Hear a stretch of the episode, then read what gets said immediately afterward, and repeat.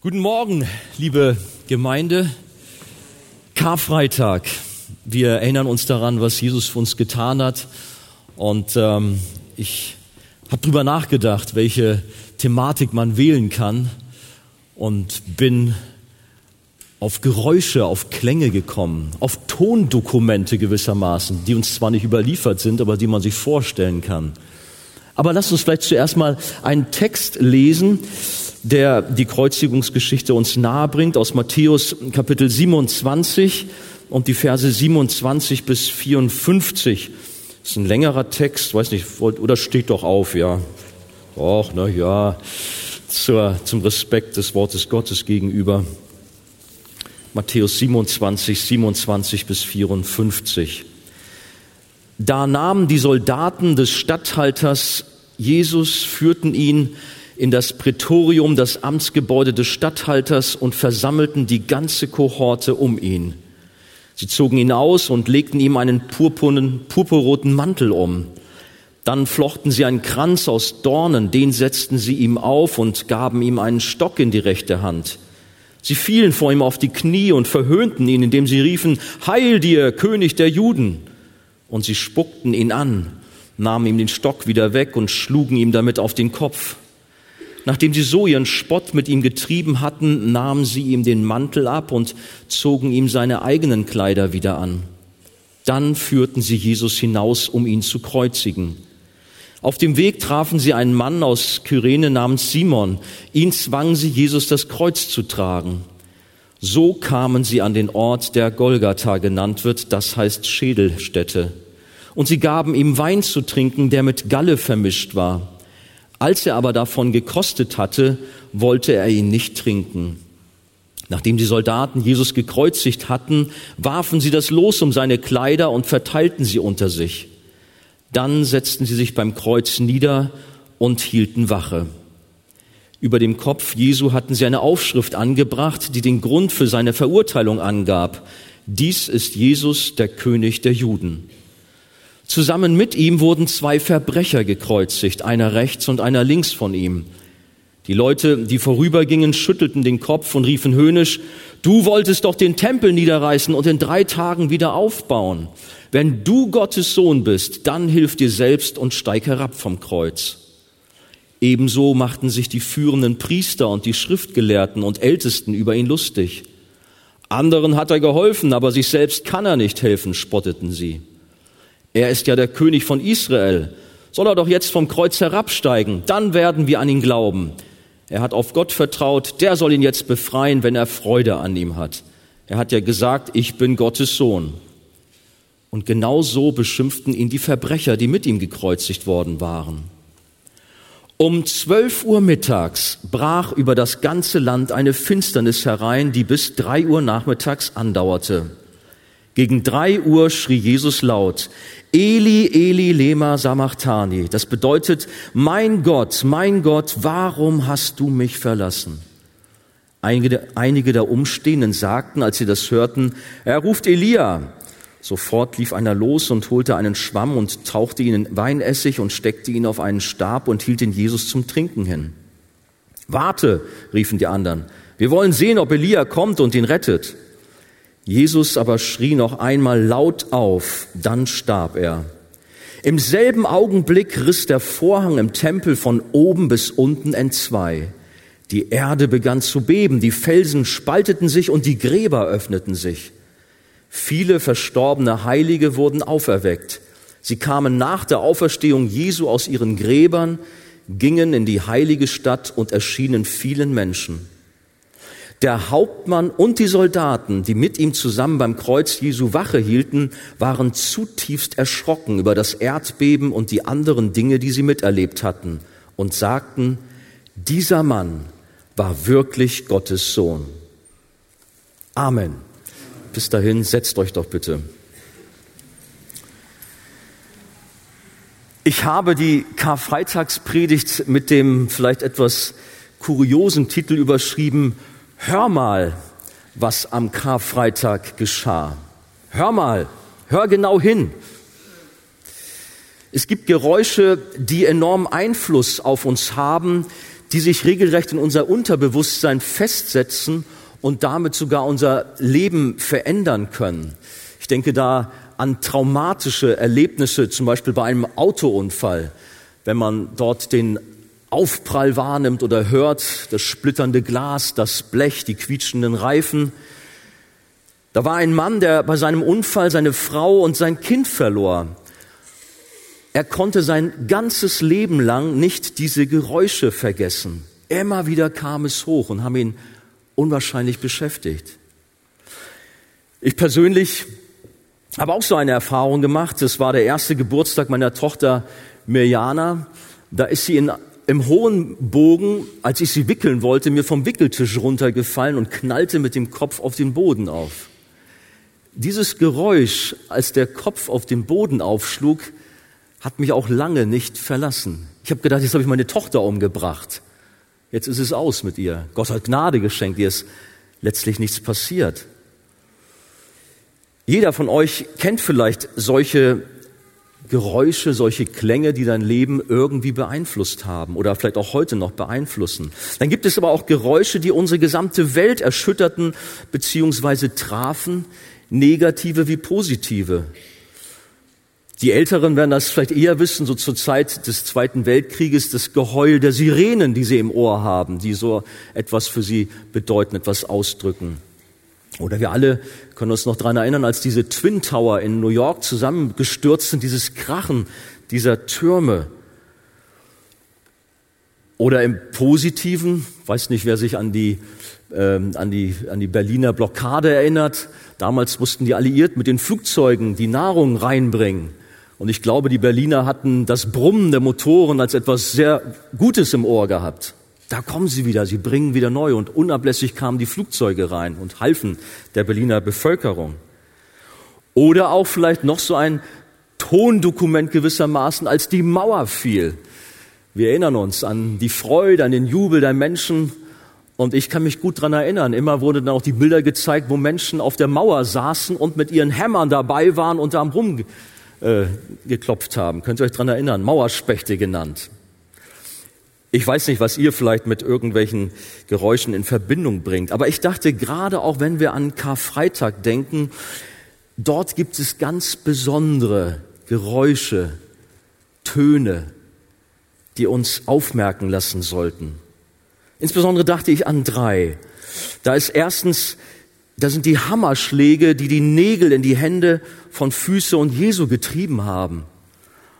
Zweitens das Zerbersten der Felsen, das Erdbeben, dieses Grollen, dieses unheimliche tiefe Grollen. Und drittens denken wir an den Tempel, als der Vorhang von oben nach unten zerrissen ist. Auch ein gewaltiges Geräusch. Aber hören wir mal genau hin, was diese Geräusche uns zu sagen haben. Beginnen wir mit den Hammerschlägen. Woran erinnern die uns? Sie erinnern uns an die Leiden unseres Herrn, an die Leiden Christi. In unserem Abschnitt in Kapitel 27 in Vers 35 steht lediglich, nachdem die Soldaten Jesus gekreuzigt hatten. Matthäus und die anderen Evangelisten, die haben sich nicht viel Zeit genommen, um die Hinrichtung oder das gesamte Leiden Christi näher zu beschreiben, da es vermutlich aufgrund der vielen Hinrichtungen, aufgrund der vielen Kreuzigungen den Menschen bekannt war, hat ein Bibelkommentar zumindest gesagt, dass sie da gar nicht viel Worte drüber verloren haben, weil sie sagten, naja, das ist ja allen bekannt, was dort geschehen ist. Die Römer haben sogar Tausende von Menschen gekreuzigt im Lauf der Jahre. Als Aufstände waren, ging ihnen sogar das Holz aus. So viele wurden gekreuzigt. Sie erinnern an das Leiden Christi, diese Hammerschläge, habe ich gesagt. Eigentlich begannen seine physischen Leiden bereits im Garten Gethsemane, als er unter größten Herausforderungen und Anstrengungen stand und aufgrund seines inneren Kampfes Blut schwitzte, heißt es da.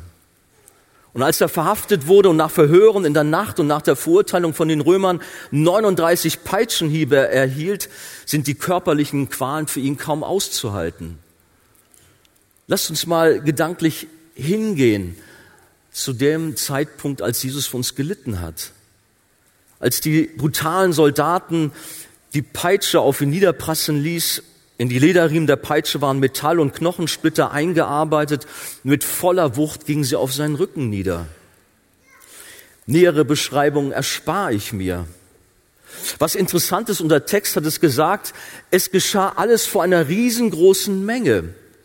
Es waren 500 Soldaten dabei, die das mitbekommen haben. Wenn ihr es gelesen habt, äh, das ganze Prätorium, die ganze Kohorte, das sind 500 Soldaten, die versammelt wurden, um das mitzuerleben.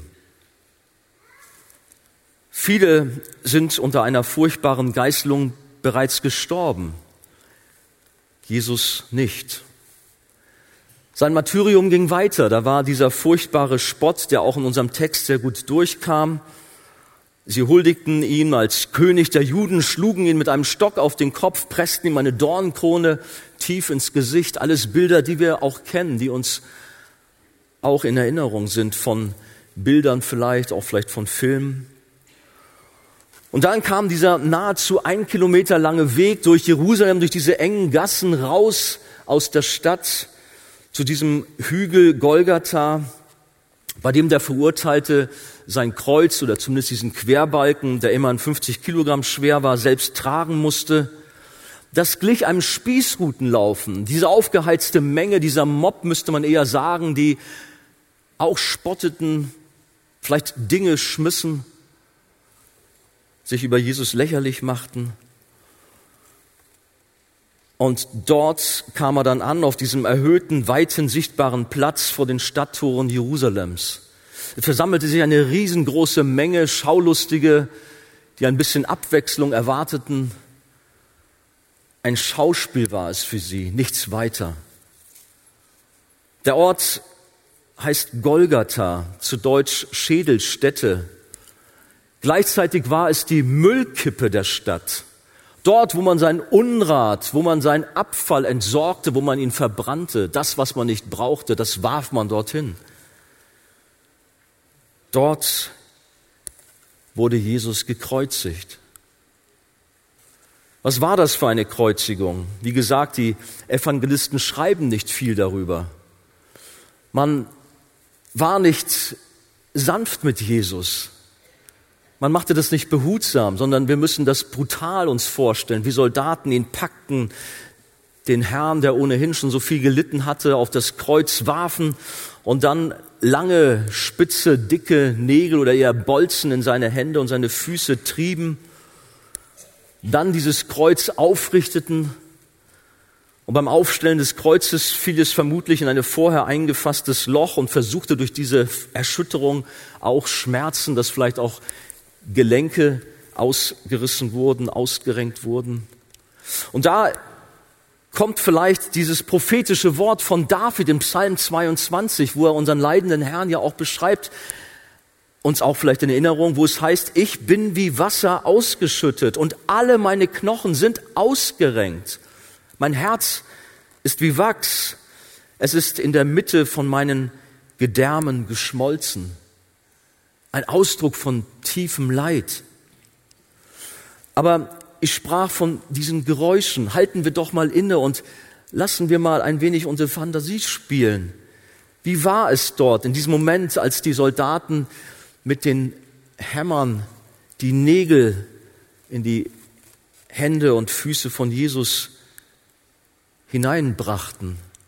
Kannst du diese Hammerschläge hören? Hörst du dieses Dröhnen? So ähnlich wie man das vielleicht kennt von irgendwelchen Baustellen, wo die Zimmermänner an der Arbeit sind, oben am Dachstuhl. Ein Dröhnen. Was sagt dieses Dröhnen aus? Jeder Schlag ein furchtbares Geräusch, weil du und ich gesündigt haben, weil du und ich gegen Gott rebelliert und schuldig geworden sind. Jeder Hammerschlag kommt, weil du ein Sünder bist. Du bist im Grunde derjenige, der diese Hammerschläge verursacht hast. Aber auf der anderen Seite ist jeder Hammerschlag auch ein Beweis seiner Liebe zu uns.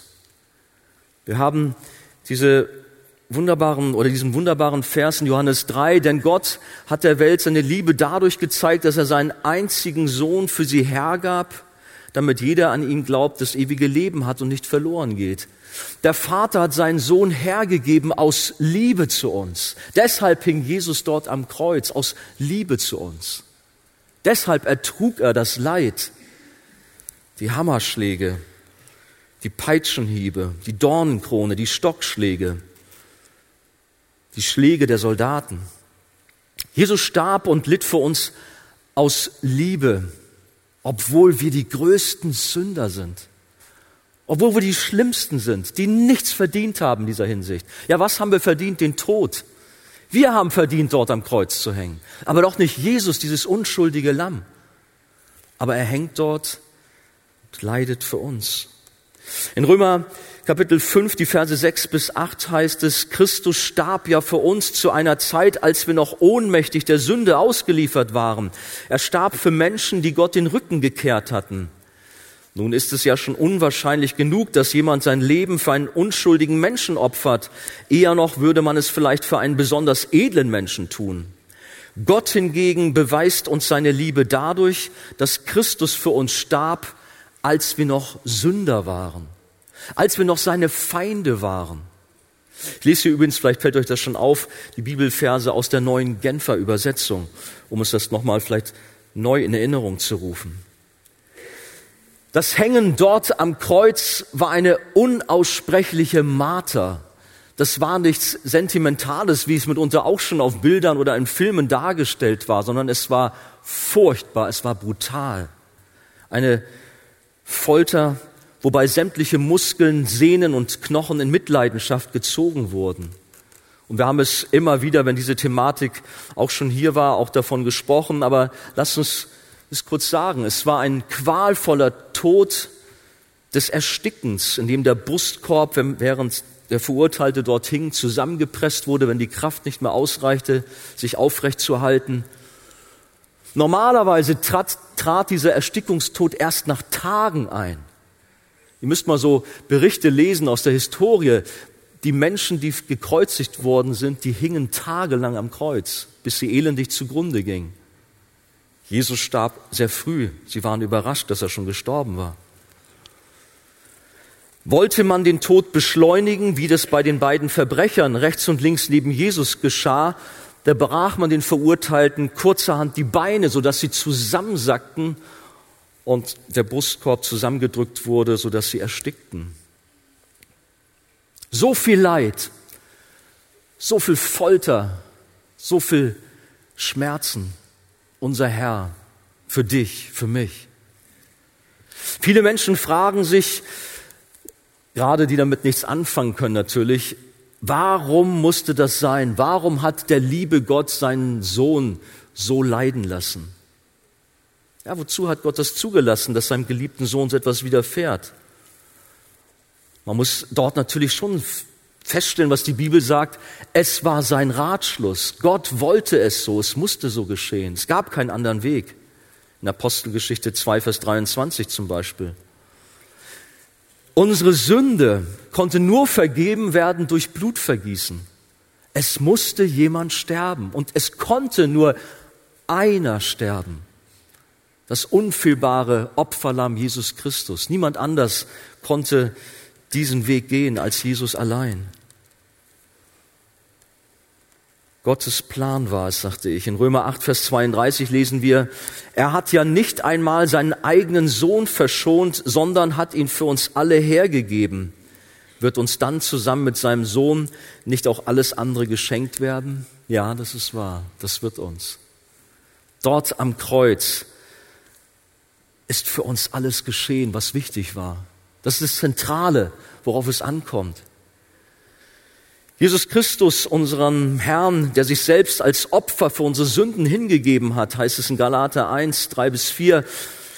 Er hat sein Leben hingegeben, um uns vor allem Bösen zu befreien, das die jetzige Welt beherrscht und hat damit den Willen Gottes, unseres Vaters, erfüllt. Deshalb hing Jesus dort am Kreuz. Deshalb hat er so furchtbar gelitten. Jesus starb, damit wir das Leben haben, damit du und ich einmal bei Gott, dem Vater, sein dürfen, damit wir einmal in der Herrlichkeit des Himmels mit unserem König Jesus zusammen sein dürfen. Welche Gnade, welch ein Geschenk. Johannes hat ausgerufen, da ist Jesus oder da ist das Lamm Gottes, das die Sünden der Welt trägt. Die Bibel sagt, er, der unsere Sünden an seinem eigenen Leib ans Kreuz, Kreuz hinaufgetragen hat, so dass wir jetzt den Sünden gegenüber gestorben sind und für das leben können, was vor Gott richtig ist. Ja, durch seine Wunden sind wir oder seid ihr geheilt. Glaubt ihr das, was die Bibel uns sagt? Wir haben Karfreitag, sicherlich etwas, wo wir auch in gewisser Weise mitleiden dürfen oder ja, es schmerzt uns, was unser Herr mitgemacht hat. Aber dennoch ist es doch auch Grund zur Freude, dass es für uns geschehen ist, damit unsere Sünden vergeben sind, dass wir frei sind, dass wir das Leben haben. Jesus, der Sohn Gottes, hat die Mission erfüllt. Deshalb hat er am Kreuz diese triumphierenden Worte ausgerufen, es ist vollbracht. Wunderbar. Es ist vollbracht, die Mission ist erfüllt. Und so ist das Kreuz kein Ort der Hoffnungslosigkeit, kein Ort der Niederlage, was vielleicht auch Menschen, die nicht an Gott glauben, uns weismachen wollen, sondern das Kreuz ist ein Ort des Sieges, das Kreuz ist ein Zeichen des Sieges. Nicht umsonst tragen das wir auch manchmal um den Hals, um das auszurücken. Oder ganz groß hier bei uns in unserer Halle hier. Wir wollen das Kreuz nicht verstecken, denn das ist das Zeichen unseres Herrn, wo er für uns alles gegeben hat. Das Zeichen seiner Liebe. Jesus hat den Willen seines Vaters erfüllt. Er übergab seinen Geist in die Hände des Vaters und starb.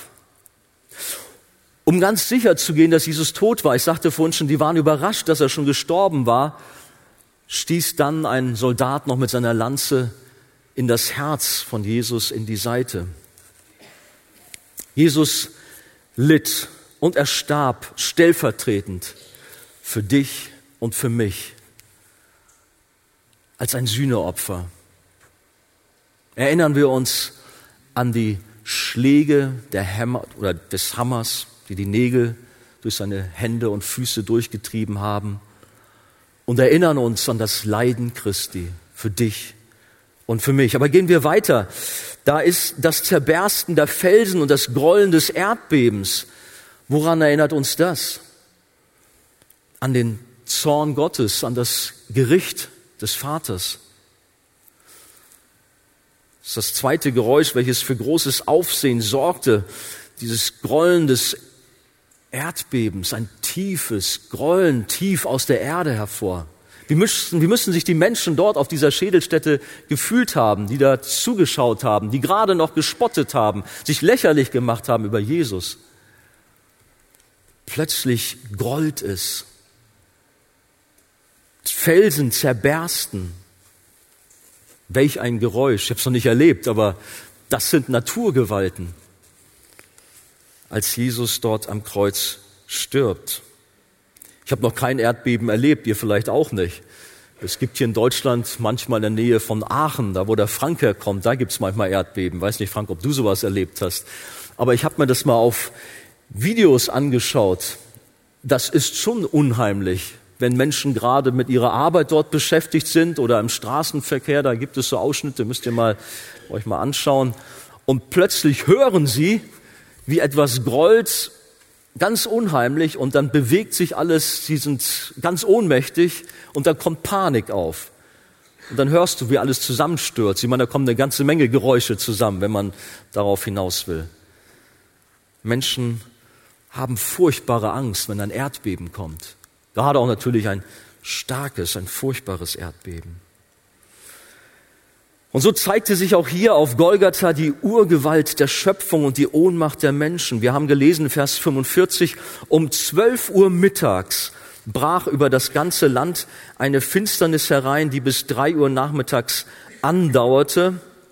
Und dann Vers 51, die Erde begann zu beben, die Felsen spalteten sich. Also war auf der einen Seite dieses Erdbeben, dieses Grollen, die Felsen spalteten sich, aber auf der anderen Seite auch diese Finsternis, diese Verdunkelung der Sonne. Da ist der Sohn Gottes, der am Kreuz hängt und sein Leben aushaucht und die Schöpfung seufzt und ächzt.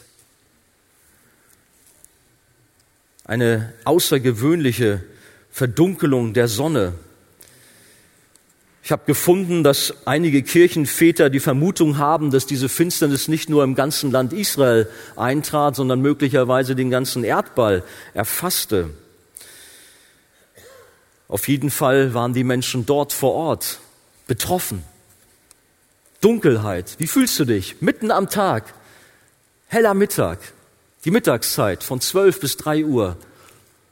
Gerade war es noch heller Sonnenschein. Du hast dich vielleicht gefreut, hast dich mit deinen Freunden unterhalten, hast Spaß gehabt. Oder die, sie haben sich lustig gemacht über Jesus am Kreuz dort.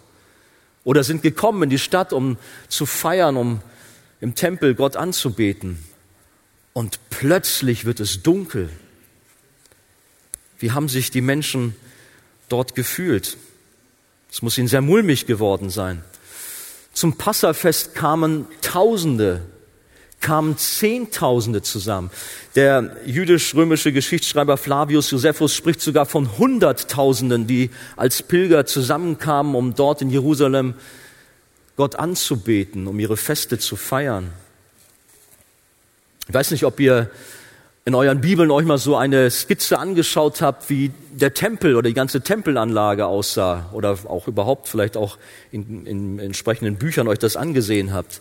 Es war ein riesiges Areal dort in Jerusalem. Es war nicht irgendwie so eine kleine sakrale Stätte, sondern in der Tat war das ein Platz, wo viele tausend, ja, weit über zehntausend Menschen Platz gefunden haben auf den Tempelplatz. Und nun stell dir diese ungeheure Menschenmasse vor, die vielleicht gar nichts wissen von der Kreuzigung draußen vor den Toren der Stadt, aber plötzlich ist da diese Finsternis. Was haben sie gedacht? Angst. Und dann bebt plötzlich die Erde, plötzlich Gold ist, plötzlich zerbersten Felsen. Es müssen chaotische Zustände gewesen sein. Die Bibel ist ja so knapp geschrieben, sie sagt uns nichts darüber. Aber ich glaube, wir können uns da gut hineinfinden. Man könnte einerseits sagen, dass dies alles ein Zeichen des furchtbaren Kampfes war, der auf Golgatha tobte, als Satan versuchte, den Sohn Gottes zu vernichten. Ein Kampf der Finsternismächte gegen Jesus. Und wir wissen, dass unser Herr natürlich gesiegt hat, dass er die bösen Mächte vernichtet hat. Der Schlange ist der Kopf zertreten worden, dort auf Golgatha, dort am Kreuz. Das könnte man sicherlich daraus sehen, aber andererseits, und das ist auch meine Auffassung, zeigt dies vielmehr den Zorn und das Gericht Gottes, diese Reaktion der Schöpfung. Der dreimal heilige Gott macht das Licht aus, um damit zu zeigen, dass er die Sünde und Schuld nicht erträgt, dass dies eine Beleidigung für sein Wesen ist, für sein heilig, heiliges Wesen.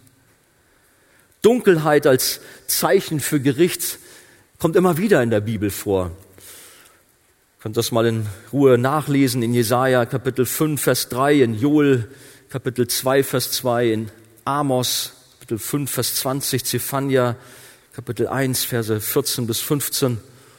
Nummer ein herausgegriffen im Amos, auch in Kapitel 8, Vers 9.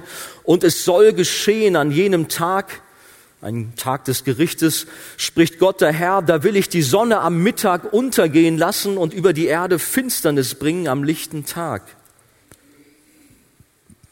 Finsternis, ein Ausdruck von Gericht, ein Ausdruck des Zornes Gottes. Oder in 2. Mose Kapitel 10, die neunte Plage über Ägypten, Gericht Gottes. Und der Herr sprach zu Mose, strecke deine Hand aus zum Himmel, damit es im Land Ägypten so finster wird, dass man die Finsternis greifen kann. Da streckte Mose seine Hand zum Himmel aus und es kam eine dichte Finsternis im ganzen Land Ägypten. Drei Tage lang, so dass während drei Tagen niemand den anderen sehen konnte, noch jemand von seinem Platz aufstehen konnte. Das nochmal das etwas detaillierter beschrieben. So, bei uns haben wir gerade nur dieser Textstelle gelesen, es wurde finster, aber hier, sie konnten einander nicht sehen, was noch einmal diese Dunkelheit ausdrückt. Das war ein Zeichen dort Der Sohn Gottes haucht sein Leben aus. Aber ich habe vom Erdbeben gesprochen, die das Gericht Gottes widerspiegeln, dieses tiefe Grollen. Menschen sind ohnmächtig, haben Angst. Wer kann vor Gott bestehen? Was passiert hier? König David beschreibt einmal, wie Naturgewalten etwas ausdrücken, was Gott angeht. Im Psalm 18 finden wir das. Da ging ein Grollen und Beben durch die Erde, schreibt er. Erdstöße erschütterten die Fundamente der Berge. Sie erzitterten und erbebten, denn der Herr geriet in Zorn. Rauch quoll aus seiner Nase, verzehrendes Feuer loderte aus seinem Mund, glühende Kohlen brachen hervor. Dann neigte der Herr den Himmel und fuhr herab. Unter den seinen Füßen waren dunkle Wolken. Er kam auf einem Cherubengel, auf ihn flog er daher, schwebte herab auf Flügeln des Windes. Er machte Dunkelheit zu seiner Decke, die ihn verbarg, zu seinem Zelt, das ihn ringsum verhüllte, und darunter legte er dichte Wolken, die schwer waren von Wasser. Erdbeben, Dunkelheit, Felsen zerbersten, Gericht Gottes, Gottes Zorn ist da. Moment mal, Andi, was redest du da? Ich muss mal sagen, mir hat mal jemand, ein Kollege, ein Pastor gesagt, hey, was redest du über den Zorn Gottes? Das ist vorbei, das wollen wir überhaupt nicht sehen, sowas gibt es gar nicht. Wir haben die Liebe Gottes. Gott ist nur Liebe. Ist das so? Nein. Die Bibel ist voll davon, dass Gott Gericht übt dass Gott eben nicht mal eben die Dinge unterm Teppich kehrt, sondern dass er Sünde beim Namen nennt, das nennt, dass er reagieren muss. Und hier auf Golgatha, da entbrannte Gottes Zorn an einem Holzkreuz aufgrund der Masse der Sünden, die sich dort anhäuften. All das, was auf Jesus gelegt worden war, das du und ich verbockt haben, all den Mist, den Müll, den wir angesammelt haben, der wurde auf Jesus gelegt der Neid, der Hass, der Stolz, auch Mord, Krieg, Terror, Vergewaltigung, Misshandlung, einfach alles. Der unglaubliche Ballast von Sünde lag auf Jesus, war dort am Kreuz. All das, was uns Sünder vom Vater trennt. Golgatha wurde damit zur größten Mülldeponie, zur größten Müllkippe der Welt der schlimmste und gefährlichste Sondermüll. Die Sünde ist grausam, sie ist furchtbar. Es ist kein Kavaliersdelikt. Unsere Sünde und Schuld wurden dort an jedem Tag am Kreuz auf dem unschuldigen Sohn Gottes abgeladen, der für uns, sagt die Bibel, zur Sünde wurde. Das unschuldige Lamm Gottes, der niemals gesündigt hat, wird für uns zur Sünde.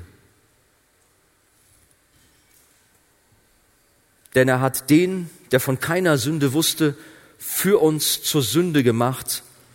Warum eigentlich? Damit wir in ihm zur Gerechtigkeit Gottes würden. Preis dem Herrn. Damit musste Jesus stellvertretend für unsere Schuld, für unsere Vergehen büßen. Es musste so sein. Sünde, Schuld musste gesühnt werden. Die Bibel sagt, dieser bekannte Vers in Römer 6, denn der Lohn der Sünde ist der Tod. Anders war es nicht möglich. Und dieser Tod am Kreuz, er war grausam. Er war schmerzhaft. Er hat Jesus alles gekostet. Er war so schrecklich, wie die Sünde nur schrecklich sein kann. Und es ist deine Sünde. Es ist meine Sünde, die dort auf Jesus gelegt worden war damit wir frei sind. Jesus wurde bestraft, damit wir nicht bestraft werden. Und so war es Gottes Zorn, der sich als gerechte Strafe auf seinen eigenen geliebten Sohn entlud. Ja, er liebte seinen Sohn und konnte ihn dennoch nicht verschonen. Der Prophet Jesaja beschreibt auch dieses ganze Szenario in Jesaja 53 haben wir diese bekannten Passagen. Doch dem Herrn gefiel es, ihn, nämlich Jesus, zu zerschlagen. Er hat ihn leiden lassen. Und dann kommt eine ganz besondere Reaktion als Höhepunkt des Gerichtes Gottes. Wir haben sie auch in unserem Text. Jesus erlebt die Abkehr seines Vaters. Der Vater in seiner Heiligkeit und Reinheit konnte es nicht ertragen, seinen geliebten Sohn in Sünde und Schmutz zu sehen. Der dreimal heilige Gott wendet sich ab. Einen kurzen Moment, aber er wendet sich ab. Vers 46. Gegen drei Uhr schrie Jesus laut auf, Eli, Eli, Lama Sabachthani. Das bedeutet, mein Gott, mein Gott, warum hast du mich verlassen? Ein herzzerreißender Schrei. Übrigens auch ein Zitat aus Psalm 22, der Vers 4 ist es, in dem David die Leiden des Sohnes Gottes bereits tausend Jahre vorher vorhersah. Diese Verlassenheit und Isolation vom Vater, das war das Schlimmste, was Jesus durchleben musste. Schlimmer als all die Schmerzen. Sein Vater wendet sich ab von ihm. Und zeitgleich ergoss sich noch einmal der Spott der Peiniger über Jesus, die diesen Ruf gehört haben, aber ihn ins Lächerliche ziehen und sagen, er ruft Elia. Hey, lass mal warten, ob Elia kommt, ob Elia ihn rettet, ob er ihn runterholt vom Kreuz. Machen das lächerlich. Konnten sie das nicht verstehen? Aramäisch war die Umgangssprache schon auch da. Sie konnten das schon verstehen. Viele jedenfalls wussten genau, was Jesus dort sagte. Aber sie wollten das auch nicht verstehen, dass er, der Sohn Gottes, seinen Vater anruft. Jesus nahm dort am Kreuz nicht nur stellvertretend unsere gesamte Sünde auf sich, sondern er ertrug auch die gerechte Strafe, den Zorn Gottes, der eigentlich uns gegolten hätte. Der Zorn Gottes wäre normal auf dich gerichtet. Es ist schrecklich, in die Hände Gottes zu fallen. Jesus hat es auf sich genommen. Für dich und für mich. Vielleicht nochmal ein Auszug etwas längerer Art von Jesaja 53. 700 Jahre zuvor hat Jesaja diese Worte über Jesus gesagt. Für wahr, er hat unsere Krankheit getragen und unsere Schmerzen auf sich geladen. Wir aber hielten ihn für bestraft, von Gott geschlagen und niedergebeugt. Doch er wurde um unserer Übertretungen willen durchbohrt, wegen unserer Missetaten zerschlagen. Die Strafe lag auf ihm, damit wir Frieden hätten. Hörst du, damit wir Frieden hätten. Damit wir mit Gott versöhnt sind. Durch seine Wunden sind wir geheilt worden. Durch sein vollkommenes Sühnopfer am Kreuz, stellvertretend für uns, dürfen wir leben, dürfen wir frei sein, dürfen wir zu Gott dem Vater gehören. Der Zorn Gottes ist gestillt. Deshalb kann es jetzt, nachdem wir aufgrund seines Blutes für gerecht erklärt worden sind, keine Frage mehr sein, dass wir durch ihn vor dem kommenden Zorn Gottes gerettet werden. Wir sind ja mit Gott durch den Tod seines Sohnes versöhnt worden, als wir noch seine Feinde waren. Noch einmal. Der Zorn Gottes lag auf ihn. Wir sind versöhnt mit Gott, weil Christus unsere Strafe getragen hat. Glaubst du das? Nimmst du das für dich persönlich in Anspruch? Aber vielleicht ist auch jemand hier, der hat nicht diese Nähe zu Jesus. Ich darf dir Mut machen, ich darf dich einladen, auch auf das Kreuz zu blicken, dich auch Jesus anzuvertrauen, dass er auch dein Opferlamm geworden ist, dass er auch deine Schuld, deine Sünde dort am Kreuz getragen hat dass er auch für dich den Zorn Gottes getragen hat. Komm, glaube an Jesus und erfahre Vergebung, erfahre, wie Gott dich neu macht.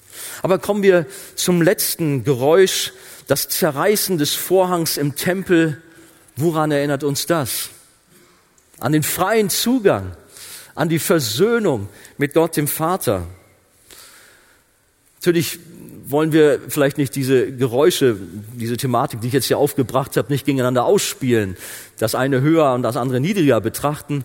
Sie gehören alle letztlich zusammen und bilden einen wunderbaren Schlussakkord letztendlich für die sichtbare und unsichtbare Welt. die diesen Klang hören, diese Hammerschläge, dieses Erdbeben, den Vorhang, wie er zerreißt. Alles eine starke Aussagekraft. Aber mich persönlich berührt tatsächlich dieses Geräusch vom Zerreißen des Vorhangs besonders. Ich wäre gerne dabei gewesen auf eine gewisse Art und Weise, hätte das miterlebt. Wir haben gelesen, Jesus aber schrie noch einmal laut auf, dann starb er. Im selben Augenblick, als Jesus starb, es ist vollbracht. Das war dort vor der Stadt, von den Stadtmauern, auf dem Hügel Golgatha, auf dieser Müllkippe.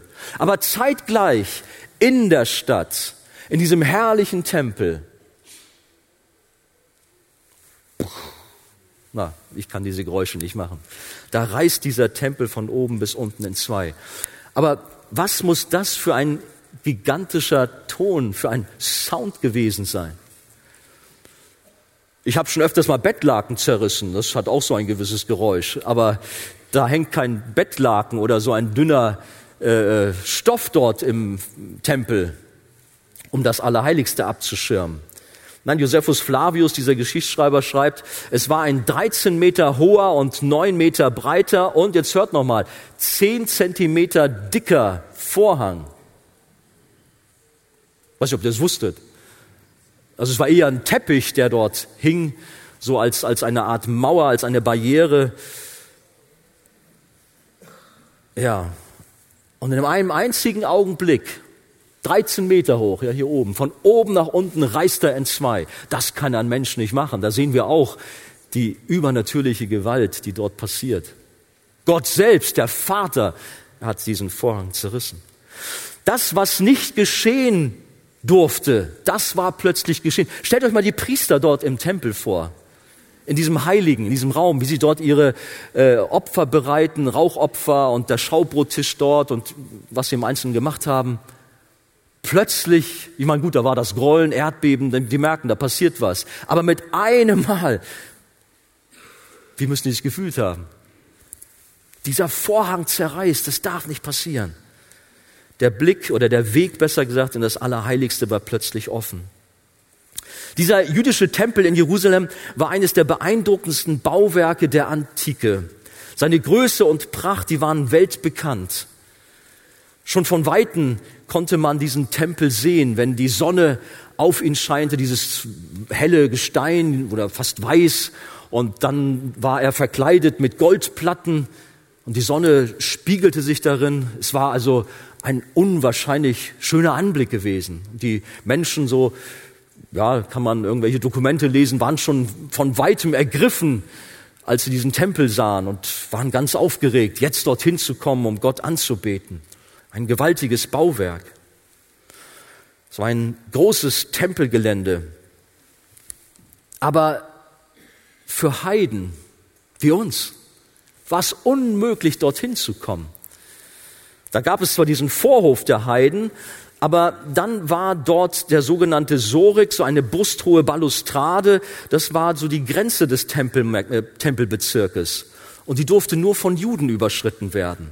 Für Nichtjuden war dies unter Todesstrafe strengstens verboten. Da hingen auch entsprechende Schilder dran, sodass das ja keiner verpasste. Da durfte niemand rein, der kein Jude war. Dann gab es den Vorhof der Frauen, den Vorhof der Männer, wie der Name es sagt, wo nur die Männer hin durften. Dann gab es noch den Vorhof der Priester, wo nur die Priester hin durften. Wir kommen dem Tempelgebäude immer näher. Aber nur noch wenigen war es halt gestattet, sich dort in der Nähe zu bewegen. Dann kam das Tempelgebäude, Direkt davor war der Brandopferaltar, auf dem Tausende, Abertausende, ja, Hunderttausende von Tiere geopfert wurden.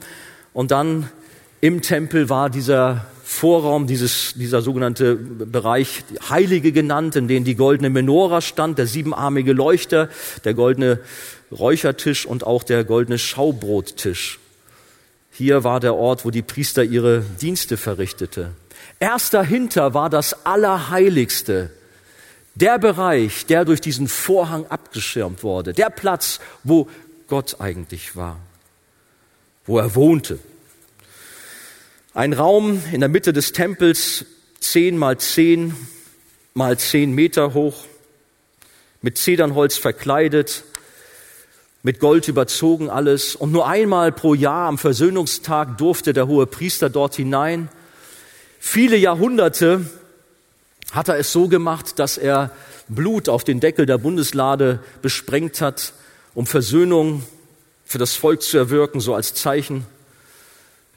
Sein Gewand hatte Glöckchen an, so dass man hören konnte, ihm ist noch alles okay mit ihm. Auch eine Schnur war an seinem Bein befestigt, falls er Ohnmacht fallen würde, dass man ihn rausziehen konnte, damit niemand hinter den Vorhang gehen konnte, außer diesem hohen Priester, um nicht womöglich zu Tode zu kommen. Wir befinden uns jetzt natürlich zur Zeit Jesu, in diesem zweiten von Herodes erbauten Tempel. Bin ich auch so drüber gestolpert, das ist vielleicht jetzt ein kleiner Exkurs. Das Allerheiligste war leer, da war nichts drin. Die Bundeslade gab es nicht mehr. Die war damals als der erste, der salomonische Tempel 600 vor Christus zerstört wurde, spurlos verschwunden. Dieser Ort, dieser allerheiligste Ort, oder Platz war leer.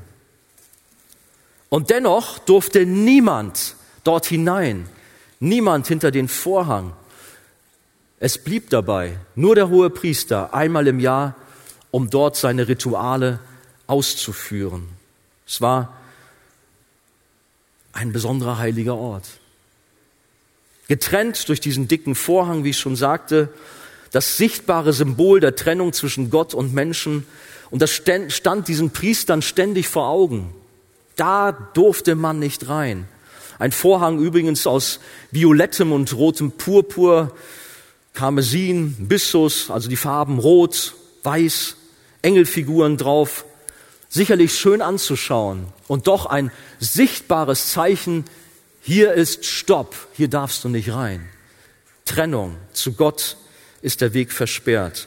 Und alle Menschen, wir alle waren von dieser Trennung betroffen. Niemand hatte Zugang zu Gott.